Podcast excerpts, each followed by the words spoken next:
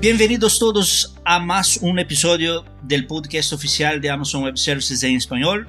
Mi nombre es Gustavo Veloso y soy arquitecto de soluciones de AWS y hoy día me acompaña Ricardo Ortiz, que es el gerente de desarrollo de negocios de la industria de Media Entertainment en AWS. Y tenemos el agrado de recibir dos invitados, Edgar Cerón, fundador y director general de Aldea México, y Josia Francia Torres, fundador y CEO de Bolete. Edgar, Joshua, muchas gracias por estar con nosotros hoy día. ¿Cómo están? Muy bien, Gustavo. Muchísimas gracias. Gracias por la invitación. Me da muchísimo gusto estar aquí con ustedes y con, estar compartiendo este, este espacio con el público sobre todo. Igualmente un gusto de estar aquí con ustedes contándoles cómo han estado las cosas. Perfecto. Hoy día vamos a conversar un poco más sobre los desafíos y beneficios de construir soluciones de distribución de contenido en la nube de AWS. Eh, y obviamente tanto Aldea como, como Boletia son ejemplos de empresas que están transformando sus negocios con los servicios de, de media eh, en AWS. Eh, para arrancar, ahí quisiera saber de ti, Ricardo, la industria de media normalmente es altamente especializada y obviamente requiere mucho, mucha inversión, mucho capital, eh, con equipos especializados de la parte de producción, preproducción, postproducción y distribución. Eh, ¿cómo, ¿Cuál es la visión de, de AWS y, y, qué impacto los servicios de cómputo en la nube traen para la industria de media y entretenimiento? Muchas gracias Gus por este espacio, por la oportunidad de poder platicar con, con el foro. Este, esperemos que estas pláticas le resulten muy interesantes y de provecho. La verdad es que muchas veces nos pasa todavía que cuando hablamos de Amazon en Latinoamérica, este, la gente piensa en este servicio de entrega de paquetes a domicilio. Eh, cuando nos topamos con gente que tiene un poco más de conocimiento, dicen, sí, claro, ¿no? Los que hacen procesamiento en la nube o los que almacenan en la nube, este, hosting de página web. Y digo, aunque es cierto, la verdad es que también hacemos cosas más eh, completas y en particular algunas soluciones muy enfocadas hacia la industria. Cuando hablamos en particular de la industria de medios de entretenimiento, AWS nos trae una serie de soluciones en la nube que nos permiten arrancar servicios y probar cosas de manera muchísimo más rápidas, este, disminuyendo esta barrera de entrada que pueda haber en la inversión necesaria para comenzar a probar, para, para experimentar, para ver si es que mi idea tiene, tiene pies y puede andar. Tenemos una serie de soluciones para poder hacer desde un streaming hasta cosas como de repente este podcast o meter la inteligencia artificial a nuestros servicios. Tenemos clientes que están utilizándolo hoy en día para hacer el reconocimiento, por ejemplo, de cuando alguien trae una, mascarilla, ¿no? Con este tema del, COVID y el equipo de protección personal, tú con imágenes puedes ver si es que la persona este, trae protección y, podrías tomar acciones en caso de que este, levantar una alarma, ¿no? En caso de que alguien no trajera su equipo de protección personal. Y todas estas soluciones, la idea es que son fáciles de arrancar, son muy sencillas para que la gente las pruebe. Hace cosa de un par de meses también liberamos eh, Amazon Interactive Video Service, IBS, IBS que es un servicio para empezar a distribuir video de manera muy sencilla, sin tener que tener estas complicaciones de la industria, ¿no? Este, muchas veces la, industria de, de, media y la industria de televisión tiene todo un lenguaje de perfiles de video, de distribución a través de la CDN, de empaquetamiento, de códex y demás. Y esta solución de IBS, la idea es que lo, lo simplifique mucho y que uno, uno pueda empezar a mandar sus videos y que cualquier persona desde cualquier parte del mundo a través de cualquier dispositivo pueda empezar a consumir el contenido. Entonces, cambia la forma de cómo podemos probar las ideas, cambia la forma de cómo un startup puede acercarse a la tecnología.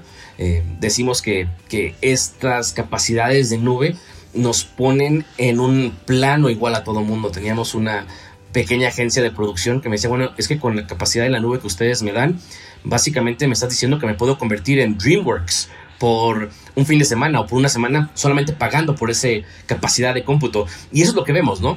Esta capacidad de poner en las manos de las personas eh, la innovación y los servicios que típicamente solamente eran para las grandes empresas internacionales. Entonces la verdad es que es, muy interesante eh, creemos que es apenas el inicio y encantados de la vida de explorar con nuestros clientes, amigos y socios qué es lo que podemos hacer para ayudarles a probar las cosas de manera más rápida.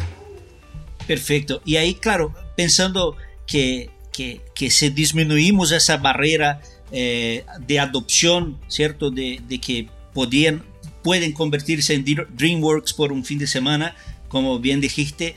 Eh, vemos eh, algunas empresas que, que originalmente no, no, no, son del rubro de media, ¿cierto? De, de producción, de streaming, eh, transformándose en, en, en, varias partes del mundo. Y, y, y, un ejemplo que tenemos en, en Latinoamérica es justamente eh, Boletia. Joshua, ¿nos puede comentar un poco más de la historia de ustedes y cómo eh, ocurrió esa ese, ese cambio y esa inversión hacia la, la industria de medios y entretenimiento?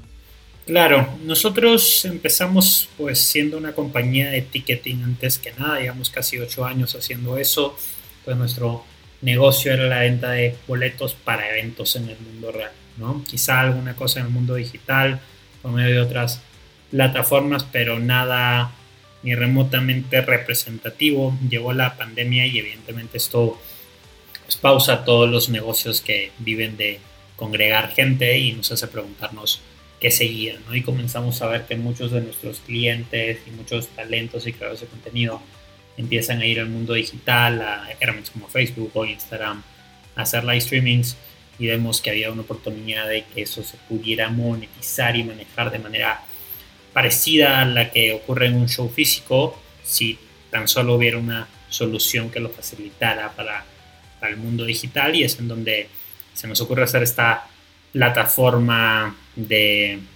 live streaming para eventos. Evidentemente los primeros retos ahí fue pensar, bueno, ¿a quién integramos como partner para toda la parte crítica para el negocio del video? ¿no? Porque al final del día es el pilar del contenido y vimos que había algunas cosas fuera. Eh, no obstante, nosotros fue muy claro desde el principio que si bien habían herramientas pues ninguna tenía el grado de especialización o de escalabilidad que estábamos buscando. Amazon Web Services ha sido un partner de nosotros prácticamente desde el inicio de las operaciones, pero justo más para cosas que tienen que ver con operación de la plataforma de ticketing y cuando lo buscamos para, para ver la posibilidad de video nos cuenta que habían toda otra serie de herramientas de las que no estábamos enterados porque no habíamos necesitado usarlas, ¿no? Y en menos de un mes echamos a andar la plataforma y en un periodo de dos o tres meses muy rápidamente fuimos iterando y construimos prácticamente un venio digital de transmisión de video bastante robusto, bastante escalable, sin muchos problemas y eso se ha convertido a día de hoy en una unidad de negocio que ha permitido a la compañía salir a flote en tiempos de pandemia, ¿no? Y donde se creó una, una marca que representa todos estos esfuerzos que se llama Nearme, ¿no? Y Nearme está enfocado en ser, el mejor venue digital para la industria de eventos donde el video y el live streaming como tal es un pilar y donde nos sentimos muy cómodos teniendo a Amazon Web Services atrás como, como el partner de hacer esto pasar, ¿no? Y lo que quisiera resaltar aquí es qué tan rápido para nosotros fue hacer esta transición pasando de tener un equipo técnico que no conocía absolutamente nada de cuestiones que tuvieran que ver con media, en plazo de un mes liberar una primera funcionalidad y en dos, tres meses dejarla lo suficientemente robusta como para tener eventos de decenas de miles de personas sucediendo sin, sin ningún problema. Joshua, yo quisiera preguntarte, este, digo, nos, has comentado de manera muy interesante que la AWS los, los ayudó, los empoderó de manera de tecnología, pero la decisión filosófica, voy a llamarla, ¿no? Este, comercial, de decir voy a cambiar completamente de giro, hacer un pivot, ¿no? Como lo llamamos en estos, este, industria de los startups. ¿Eso qué tal, qué tal fue? No me imagino que haya sido fácil.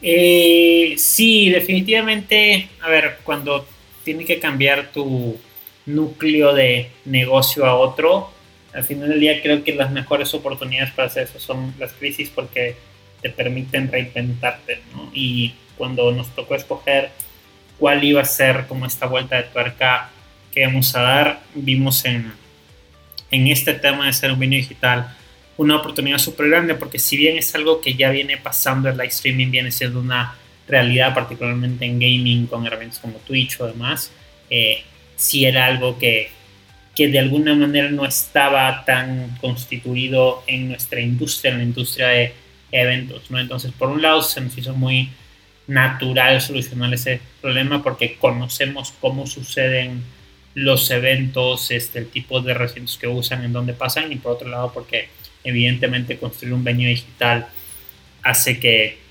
construyas algo mucho más escalable, ¿no? Para nosotros como empresa pensar en algún momento hacer un recinto físico, pues algo que no veíamos pasar ni en el corto ni en el mediano plazo, ¿no? La, la inversión que requiere y, y las demandas que, que, implica hacer un venue físico, la necesidad de tenerlo programado todo el tiempo, porque cada día que no lo usas te genera un costo, no tienen nada que ver con el mundo digital. ¿no? A día de hoy tenemos una plataforma que básicamente nos permite abrir el recinto digital cuando se ha usado, los económicos son distintos y que se puede usar tanto en México como en Estados Unidos, como en Argentina, Uruguay, que son países donde ya hemos tenido clientes. Entonces, eh, fue muy natural, Ricardo, evidentemente desafíos de aprender muy rápido y ahí es en donde justo nuestros partners y nuestros clientes nos ayudaron a quizás romper esa curva, ¿no? Entonces, si bien es un negocio diferente con Unit Economics y con un modelo de comercialización distinto, sí hacía mucho sentido porque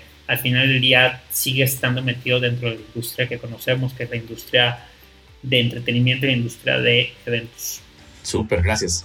Ahí eh, Joshua, tengo, tengo una pregunta. Mencionaste eh, la parte de monetización, la parte de, de cómo traer el, los beneficios de streaming, eh, de venue digital hacia la industria de eventos, pero también si comparamos las soluciones que tenemos de live streaming, mencionaste mismo Twitch, pero podríamos hablar de, de, de los lives en Facebook, en Instagram, en YouTube, eh, como, como el servicio de ustedes para la industria de eventos, ¿cierto? De la misma forma que antes tenían que vender entradas, ahora también tienen que vender algo para el productor, ¿cierto? La producción del evento, sea en streaming o no, sigue teniendo su costo de producción. ¿Cómo, cómo ves esa diferenciación entre plataformas que utilizan streaming para producción de eventos versus lo que tenemos eh, de forma gratuita en, redes sociales. Sí, claro. Eh, justo, las redes sociales tienen estos servicios de live streaming bastante básicos, digamos, y que están orientados a darle una herramienta a la marca, al creador de contenido, a la, al corporativo para conectar con su audiencia, ¿no? Y hablamos de un video, de un chat, quizá algunas encuestas, este, y ese es el modelo de las redes sociales en general que tienen una vertical de, de live streaming. La monetización no necesariamente está embebida en ese proceso y si está embebida, como recientemente una de estas redes sociales ha lanzado una plataforma, pues está embebida de manera muy sencilla porque no está pensada para cosas muy grandes pasar, ¿no? Este, una plataforma normal de este tipo de herramientas, pues está pensada para que gente haciendo un curso de, de yoga o algo así, digamos, venda una cantidad de boletos, 20, 30, 30 tickets, cobre una cantidad fija eh, con un solo, solo precio y las cosas empiezan a, a suceder así, ¿no? Este, el dinero de esas entradas se entrega mucho después de que los eventos pasan.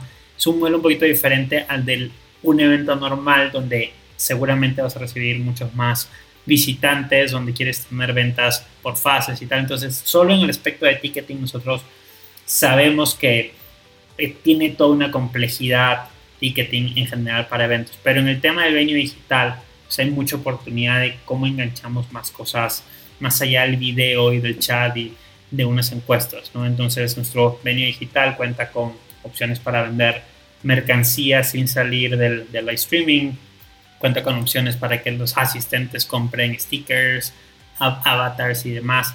Digamos que está más centrado a herramientas que puedan generar ingresos adicionales para ese creador de contenido que está llevando a cabo el show. Y por otro lado, estamos trabajando en cómo hacemos que la audiencia que está en este evento conecte mejor. Entonces, la mayoría de soluciones de streaming probablemente tienes a 10.000, 20.000 personas conectadas en un chat. Es imposible que esas personas se conozcan entre sí. Manejar a tantas personas hablando al mismo tiempo necesariamente hace que, que esas conversaciones no, no necesariamente produzcan valor entre los mismos fans.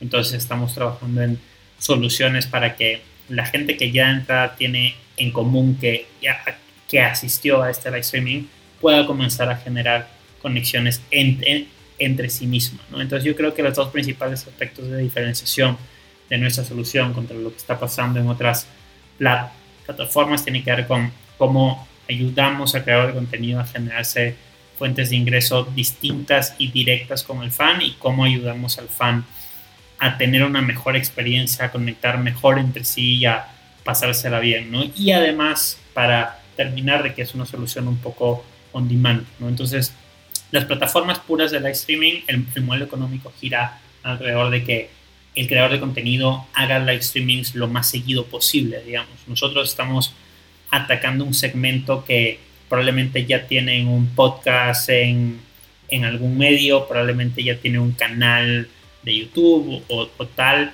este, y de alguna manera puede crear un contenido exclusivo que venda quizá una vez por mes a sus fans, entonces no está peleado con cualquier otro esfuerzo de creación de contenido o incluso con cualquier otro live streaming o generación de contenido en video que puedan hacer. Es un sweet spot bastante interesante que ya estamos trabajando con varios clientes y creemos que les funciona muy bien. Me encanta, ¿eh? tengo que decir que a nivel personal me encanta la idea de poder vivir la experiencia de un evento live de manera remota, un evento en vivo de manera remota. Este, no, no es lo mismo que una experiencia de este, verlo pregrabado, ver un, este, un DVD, un Blu-ray o verlo en YouTube, sino de estar ahí, ¿no? Estar ahí en el momento. Creo que es algo que, que puede definitivamente sobrevivir después de la pandemia y eso está padrísimo. Perfecto. Ahí pensando del punto de vista ahí de de, Edgar, ¿cierto? Que, que ya eh, aldea una empresa ya con más de, 20 años de historia y en el rubro de media, ¿cierto? Una empresa que entrega eh, antes mismo de, existir nube, eh, entrega soluciones de media a, varios clientes en Latinoamérica, a canales de televisión, a empresas de, distribución de contenido. Pero Edgar, me gustaría entender cómo que para ustedes, una empresa ya con una herencia muy fuerte de, de, media, ¿cierto? Expertos en la industria, eh, ¿qué beneficios pudieron eh, obtener al adoptar o al transicionar parte de, de, la solución de ustedes para un mundo de, de cómputo en la nube? Gracias, Gustavo. Mira, te puedo platicar, la, realidad es que efectivamente, como bien lo mencionas, Aldea, desde que inició, Aldea México, y debo mencionarlo, Aldea México desde que inició, pensó justamente en todo lo que tenía que ver con el negocio de media y de distribución de contenido por Internet. Eh, vale la pena mencionar que como parte del grupo del que formamos hoy en día, somos parte de, de Grupo Marcatel, existe Aldea Montreal y existe Aldea México. Y quiero mencionar estas dos aldeas que somos obviamente parte del mismo grupo, porque por un lado Aldea Montreal está mucho más especializada en temas de contribución, de contenido. Es decir, Aldea Montreal surgió mucho antes de, de todo este boom que hemos venido teniendo de streaming haciendo transporte de contenido a través de, nuestra propia red de fibra óptica o incluso a través de, vía satélite, donde pues tú, tú conoces muy bien, Gustavo, y probablemente mucha la gente de la audiencia que nos está escuchando sabe que es relevante para un evento y sobre todo cuando hablamos de eventos en vivo y sobre todo cuando es un evento deportivo, hablar de que no haya una latencia entre lo que está sucediendo o que exista la menor latencia posible entre lo que está sucediendo en vivo contra lo que tú estás recibiendo en, un en una televisión, en un televisor o en el, en el mismo eh, eh, eh, desktop de tu computadora o en el dispositivo móvil. Y en paralelo, Aldea México inició en todo el tema de este delivery. Entonces, al ser hoy en día parte del mismo grupo, tenemos esta experiencia que va desde lo que tiene que ver con la contribución hasta lo que tiene que ver con la distribución de los contenidos. Es decir, podemos tomar desde la señal en un estadio y poder estar entregando el contenido hasta el usuario final. ¿Por qué menciono estos dos componentes, Gustavo? Porque yéndome mucho hacia tu pregunta, ¿cómo cambió el tema de la nube, tanto la parte de la contribución como el tema de la distribución? Pues lo ha venido cambiando radicalmente. En el tema de la contribución, si bien hablar de fibra sigue siendo algo sumamente relevante, sobre todo por el, tema de la latencia, la nube nos está ayudando y sobre todo eh, mucho de lo que hemos venido trabajando con AWS alrededor del tema de contribución es cómo poder tener una mayor cobertura. ¿Cuál es la limitante que tiene la fibra? Si tienes una fibra ya tirada, si tienes una fibra ya eh, que está geográficamente instalada, tienes cobertura. Pero si no, no tienes que hacer una inversión, vaya, para que esa, eh, eh, red pueda tener la cobertura que tú necesitas. Al hablar ya del tema de, de satélite, en satélite tenemos probablemente un poquito menos de calidad que lo que tienes en fibra, tienes un poco más de latencia, pero tienes más cobertura. Lo que hoy en día tenemos a nivel de la contribución utilizando infraestructuras como AWS es que puedes tener los mejor, lo mejor de los dos mundos, lo mejor del mundo de la fibra y lo mejor del mundo satelital. Pero cuando nos vamos a la parte de la distribución, que ahí es donde hemos eh, trabajado también desde hace muchos años en todo lo que son las tecnologías, fíjate que yo me acuerdo eh, de los primeros partidos que hubo en México por streaming. Me tocó ser parte del primer partido eh, que se transmitió por streaming en nuestro país. Fue un juego entre el Toluca y el, Club América. Eh, estos, estos dos equipos se transmitieron hace muchos años y en aquel entonces todas las infraestructuras de streaming se montaban on-premises. En este caso el cliente tenía en su propia infraestructura un servidor, se ponía un licenciamiento, tenían ahí su enlace y podíamos hacer la transmisión desde ese único punto. ¿Qué empezó a suceder? Empezó a incrementar la calidad, cada día empezábamos a tener más calidad de transmisión, empezó a, crecer la demanda, cada día más usuarios demandaban los contenidos por Internet y empezó con esto a detonarse una gran cantidad de necesidades de parte de los usuarios para poder potenciar la experiencia o mejorar la experiencia de uso. Ahí es donde nosotros como Aldea México volteamos a ver a AWS, porque la pregunta que teníamos era, ¿qué hacemos dado que ya todo mundo se está migrando a la nube, dado que nosotros mismos ya estábamos y ya habíamos tenido experiencia en distintas nubes, pero ¿qué hacemos para poder mejorar una experiencia y poder desarrollar plataformas que le puedan dar de una manera mucho más sencilla a nuestros usuarios la posibilidad de transmitir sus contenidos. Cuando nos acercamos con AWS nos dimos cuenta de todo el potencial que había alrededor de poder utilizar todas estas herramientas que han venido desarrollando, integrarlas dentro de plataformas que pudiéramos gestionar y con esto poder crear soluciones mucho más especializadas para distintos mercados. Hoy en día tenemos soluciones que están especializadas en mercados corporativos, en mercados de educación y en el mercado de entretenimiento. De alguna forma el, tema de media, y para mí esto es algo que también me gusta mucho mencionar, cuando hablamos de media y entretenimiento, no solamente eh, eh, tenemos que pensar en el entretenimiento desde la perspectiva de eventos deportivos o conciertos, sino que el concepto de media pues conlleva muchas cosas, conferencias, capacitaciones, seminarios, una gran cantidad de contenido.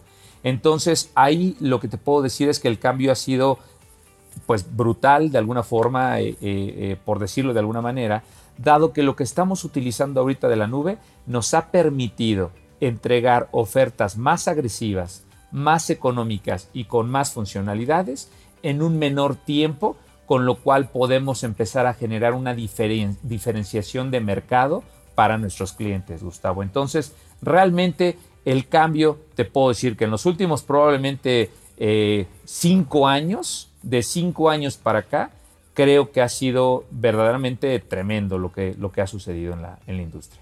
Y, del punto de vista de casos de uso, Edgar, eh, pensando ahí que con, los avances de tecnología y por supuesto eh, nube está, está entre los avances tecnológicos, pero si pensamos también en todo lo que se viene en relación a, a, redes móviles más rápidas, ¿cierto? Ya empezamos a escuchar en Latinoamérica eh, algo de, de, 5G, algunos, algunas pruebas ocurriendo en otras partes del mundo, como Estados Unidos, Europa. ¿Cómo ves tú con esa mezcla de una, una expertise en, en cómo hacer una mejor contribución con cada vez menos latencia, pero cómo mezclas eso con nuevas necesidades de, de tus clientes. Ustedes ya han escuchado eh, clientes que antes estaban cerrados al tema de, de, de media, de, de eh, contenido en tiempo real y que ya empezaron a, a pedir cosas que, que, que, antes decían no y ahora están en búsqueda de decir, oye, quiero hacer esto, ayúdame a hacer eh, algo. Completamente, Gustavo. Mira, te voy, a, te voy a comentar, desde el punto de vista de contribución, el primer cambio importante que se ha detonado últimamente en la industria ha sido un tema de confiabilidad. Cuando tú hablabas con una televisora y le decías que ibas a entregarles la señal desde un estadio hasta su centro de operaciones vía internet público, la televisora, mira, se, les paraban los pelos de punta. Te decían, oye, no es posible que me lo vayas a entregar por internet público no es seguro, es inestable, qué pasa si se me cae la señal, la calidad no va a ser buena, la latencia, etc. Por eso es que siempre o de manera habitual se recurría o a satélite o a fibra. Hoy en día este primer punto de vista ha ido cambiando. ¿Por qué? Porque como bien mencionaste, la latencia ha mejorado muchísimo, tienes una mayor cobertura y sobre todo el tema de precio es algo que, que ya hace una diferencia importante entre que estés haciendo contribución vía IP pública a que hagas una contribución vía satelital. Pero al mismo tiempo, en distintos sectores y en distintas industrias se han detonado distintos casos de uso. Yo escuchaba que mencionaba Ricardo al principio el tema del COVID, de cómo mediante el tema de inteligencia artificial y todos los algoritmos que podemos tener en, AWS puedes identificar elementos como que traigas tus elementos de seguridad. Bueno, te puedo platicar el caso que tenemos de un cliente de algo no necesariamente enfocado a COVID, pero algo parecido a lo que mencionaba Ricardo. Un laboratorio que nos dice, oye, yo tengo cámaras, tengo cámaras de seguridad, tengo cámaras de seguridad que están en distintos puntos distribuidos. Estas cámaras de seguridad tengo un problema, están grabando el contenido, pero tengo distintos fabricantes. Problema número uno, ¿dónde consolido el almacenamiento de, mi, eh, de lo que estoy grabando con mis cámaras ¿Cómo lo consolido en un primer repositorio, en un repositorio unificado? Porque cada fabricante me está ofreciendo una solución de manera independiente para hacer el almacenaje. Ahí entramos con la primera parte de la solución. Dijimos, ok, te lo podemos consolidar. Pero el segundo punto, que va muy de la línea de lo que mencionaba Ricardo, estaba en el tema de qué podíamos hacer con este contenido en tiempo real. Porque resulta ser que llegaron a tener algunos atentados de, seguridad en, una bodega que tenían. Entonces aquí la pregunta era, oye, Podemos empezar a identificar patrones como son armas, podemos identificar ciertos elementos que nos detonen alarmas para poder asegurar que lo que está sucediendo podamos sacarle un mayor provecho y no solamente recurrir al material una vez que ya se suscitó un evento. Esto es parte de lo que podemos ir trabajando y de las cosas que podemos ir desarrollando. Igual te puedo comentar de otro cliente que nos dice, oye, yo tengo un call center tengo un call center, estoy grabando las llamadas, pero quiero que cuando esté el cliente hablando con el asesor, si la voz empieza a elevar, si alguien utiliza una mala palabra, que me mande una alerta directamente al gerente que está en esta facilidad, en este lugar, para que vaya, se acerque o empiece a escuchar para entender qué está sucediendo y poder tomar medidas en el instante. Te puedo platicar casos en sectores educativos donde tú pensabas la educación en nuestro país y la educación a distancia no se había detonado tanto como sucede hoy en día eh, a través de obviamente de todo lo que ha venido incurriendo con el, el, caso de la pandemia, donde hoy en día nuestros clientes ya voltean a ver las plataformas y ya nos dicen, oye, ¿cómo puedo crear grupos para que pueda haber comunicación separada, que yo los pueda unificar, que pueda meter un escritorio, eh, un eh, perdón, pizarrón electrónico para que el profesor pueda interactuar, cómo puedo meterle el tema de interactividad, que es lo que mencionaba también Ricardo con los servicios de interactividad que tenemos hoy con AWS para mandar encuestas, para mandar trivias, para mandar exámenes. Entonces, la respuesta es sí, los clientes ya tienen mucho más apertura, se están haciendo expertos los clientes, ya, ya antes tú pensabas en llegar y ofrecerles un streaming y ya esto era suficiente, ya no, ya te piden el streaming y muchos servicios adicionales. Joshua mencionó algo hace un, hace un momento del tema de redes sociales, que coincido completamente con él. Las redes sociales sí son muy importantes porque ahí está la audiencia, pero sus servicios de transmisión son mucho más básicos. No estamos peleados con ellos. Qué bueno que existan y qué bueno que la gente las utilice para transmitir, pero cuando buscas ya algo más especializado, porque los usuarios cada vez te piden más, es ahí donde todo este potencial que hay de, de, AWS y de los distintos partners que podemos estar alrededor, como Boletia, como nosotros, como Aldea, podemos realmente aportar ese valor. Entonces sí hay una diferencia enorme que se ha venido detonando en estos últimos tiempos, Gustavo.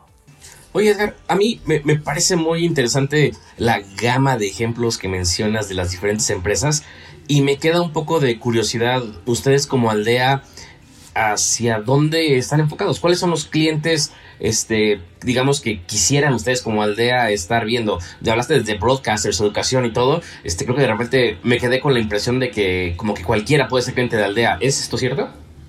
Sí, Ricardo. Fíjate que, esta pregunta que haces es muy, muy interesante. Yo, yo tengo ah, en el mundo de streaming per se, una cosa es eh, el tiempo que tenemos como aldea y otra cosa yo personalmente. Yo personalmente inicié haciendo streaming en los noventas aproximadamente.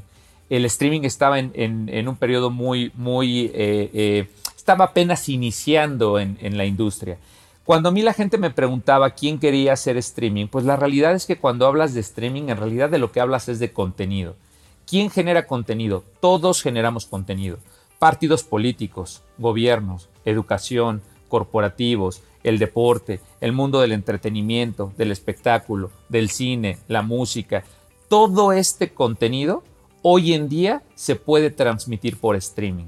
¿Qué hemos hecho nosotros en Aldea, Ricardo? Lo que hemos creado han sido plataformas que están segmentadas por industria, porque efectivamente la necesidad de un cliente que quiere transmitir sus partidos de fútbol por Internet es distinto a la necesidad de un cliente que quiere dar educación a distancia y es distinto de un cliente que quiere hacer la transmisión de una eh, conferencia o de un lanzamiento de productos dentro de una organización.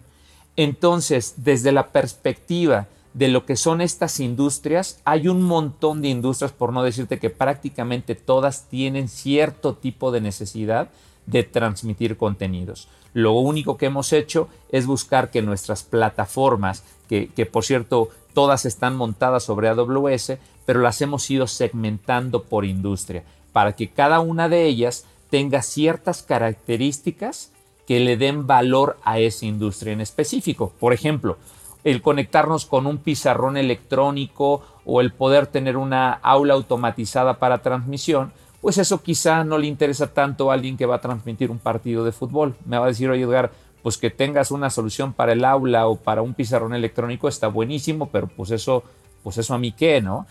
Por el otro lado, alguien que tiene, eh, que quiere transmitir un, un, evento deportivo por internet, probablemente lo que quiere hacer es un esquema de monetización bajo un esquema de suscripción, quiere meter publicidad, quiere meter una marca de agua, quiere meter probablemente el marcador sobre la señal de video, todo esto sí está mucho más dirigido hacia industria. Entonces, respondiendo a tu pregunta, Ricardo, de manera muy puntual, sí, tenemos cobertura en distintas industrias, pero sí hemos segmentado los productos de acuerdo a cada industria.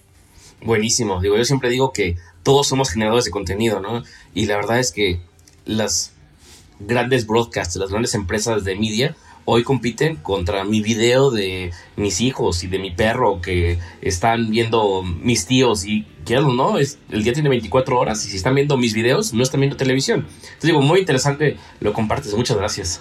No, al contrario, Ricardo, y aquí si me permites agregar, fíjate que esto que mencionas de los broadcasters, aquí es el tema interesante, ¿no? Que en realidad los broadcasters se han dado cuenta que cualquier persona en su casa se puede convertir potencialmente en un mini broadcaster desde esa persona que quiere dar clase de yoga, como mencionaba Joshua en su casa, el que quiere dar clases de música desde su casa, el que quiere dar clases de cocina, el youtuber que de alguna forma quiere también llegar con ciertos contenidos. E incluso, por ejemplo, les puedo mencionar que como parte del grupo Marcatel ya también tenemos eh, hoy en día incorporado una, una liga de e-games que, que es la liga ACE. Entonces, hoy en día ya tenemos con la liga ACE también una capacidad donde tenemos ya un foro para poder estar transmitiendo desde ahí los torneos de, de, e-games y esto montado con la contribución, con la distribución, bueno, la cantidad de contenido que se puede generar hoy en día es, es tremenda, ¿no? ¿Quién iba a pensar, eh, eh, yo cuando, cuando iba en la universidad, de estar jugando en casa,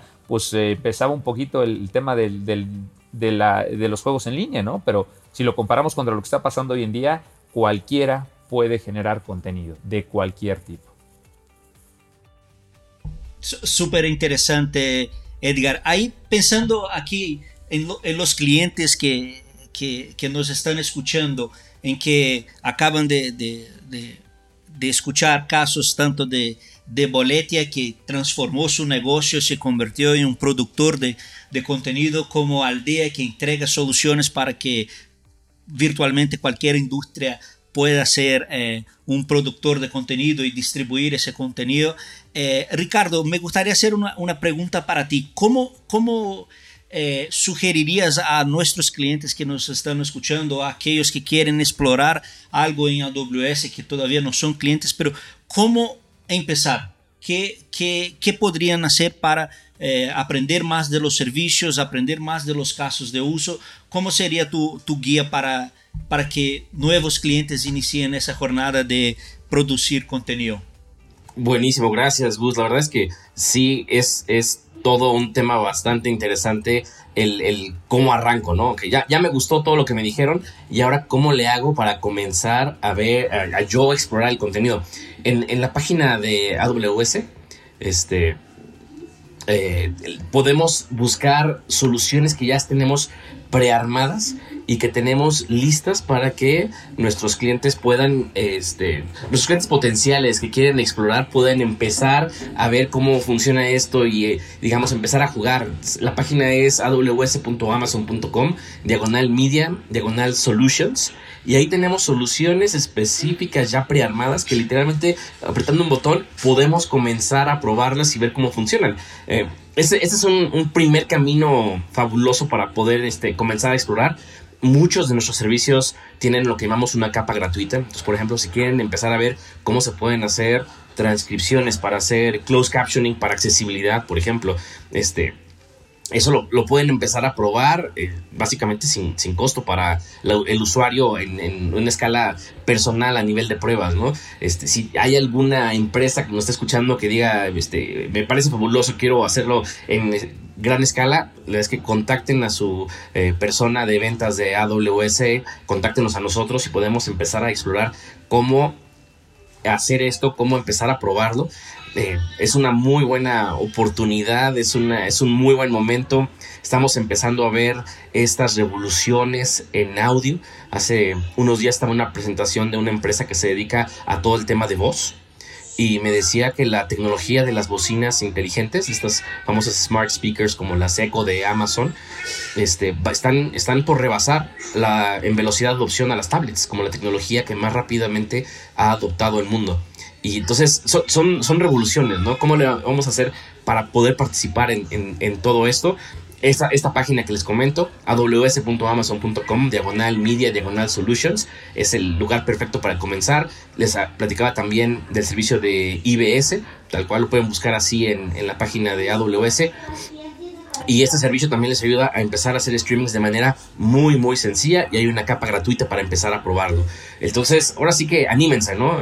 No, no se requiere ser un super desarrollador, no se requiere ser un super programador para comenzar a hacer esto. La verdad es que se puede comenzar como cualquier persona normal y este y el cielo es nuestro límite. O alguien decía ni siquiera el cielo, ¿no? Este, el espacio es nuestro límite. Podemos hacer todo lo que se nos ocurra con toda confianza adelante. Oye, Ricardo, si me permites también ahí, aportar y decirle también a, la gente, el público que nos está escuchando, cuando Aldea inició en el, mundo de AWS, eh, probablemente al igual que muchos que nos estén escuchando, pues también era un mundo desconocido para nosotros. Nosotros no nos dedicábamos a hacer desarrollo, no era nuestro expertise.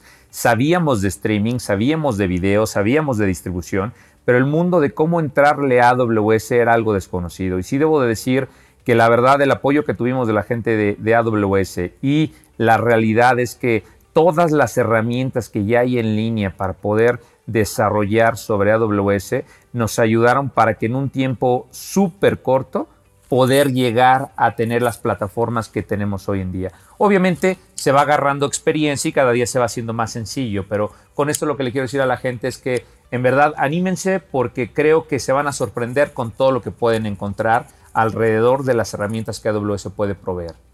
Sí, este, y para, para complementar de nuestro lado también, eh, y más allá de la cantidad de herramientas que AWS te ofrece, es el consejo que te da la gente alrededor de darle soporte a este servicio. Nosotros hemos desatascado temas que justo cuando vas empezando un trabajo así, pues lo quieres resolver todo tú. Hemos invertido una o dos semanas en un tema y de pronto pedimos una llamada con el equipo de Amazon y en 45 minutos tienes tu respuesta. Ese tipo de cosas, más allá de todo lo que podrías hacer solo, el soporte que te da el nivel de servicio que Amazon Web Service está es bien difícil de reemplazar. Entonces, eh, si eso ayuda también a entender que justo en este en estas nuevas etapas de muchos clientes no, no están solos, sino que van bien acompañados, pues que mejor que la gente empiece a innovar y a crear nuevas cosas con una infraestructura súper robusta detrás. Eh, ya estamos quedando ahí sin tiempo, pero quisiera agradecer nuevamente el tiempo, eh, Joshua, Edgar, eh, muchas gracias por, por la apertura en hablar con nosotros, en mostrar qué están haciendo y en hacer esa invitación al final que creo que es súper súper valiosa de que eh, todos podamos, podemos hacer eso, ¿cierto? Todos eh, podemos eh, experimentar rápido, podemos fallar rápido y podemos construir algo nuevo y que nos, nos ayude con nuestras empresas, con nuestros retos de negocio, con las incertidumbres de, de, esa situación que nadie lo esperaba, de pandemia, etc. Así que les agradezco muchísimo. Claro que sí, muchas gracias a ustedes también. Sí, igualmente, igualmente de mi parte, de, de mi parte y lado de Aldea. Muchas gracias, Gustavo. Gracias, Ricardo, por la invitación. Y nuevamente gracias a toda la audiencia por estarnos escuchando hasta este momento. No, hombre, qué, qué bueno que se pudo hacer. ¿eh? Muchas gracias a ustedes también por participar. No hay nada como escuchar a sus clientes. Bueno, a todos ustedes que nos escucharon, muchas gracias y recuerden siempre que estamos ahí esperando sus comentarios, su feedback. Pueden escribirnos a AWS Podcast en español arroba amazon.com y como nos gusta decir, sigamos construyendo.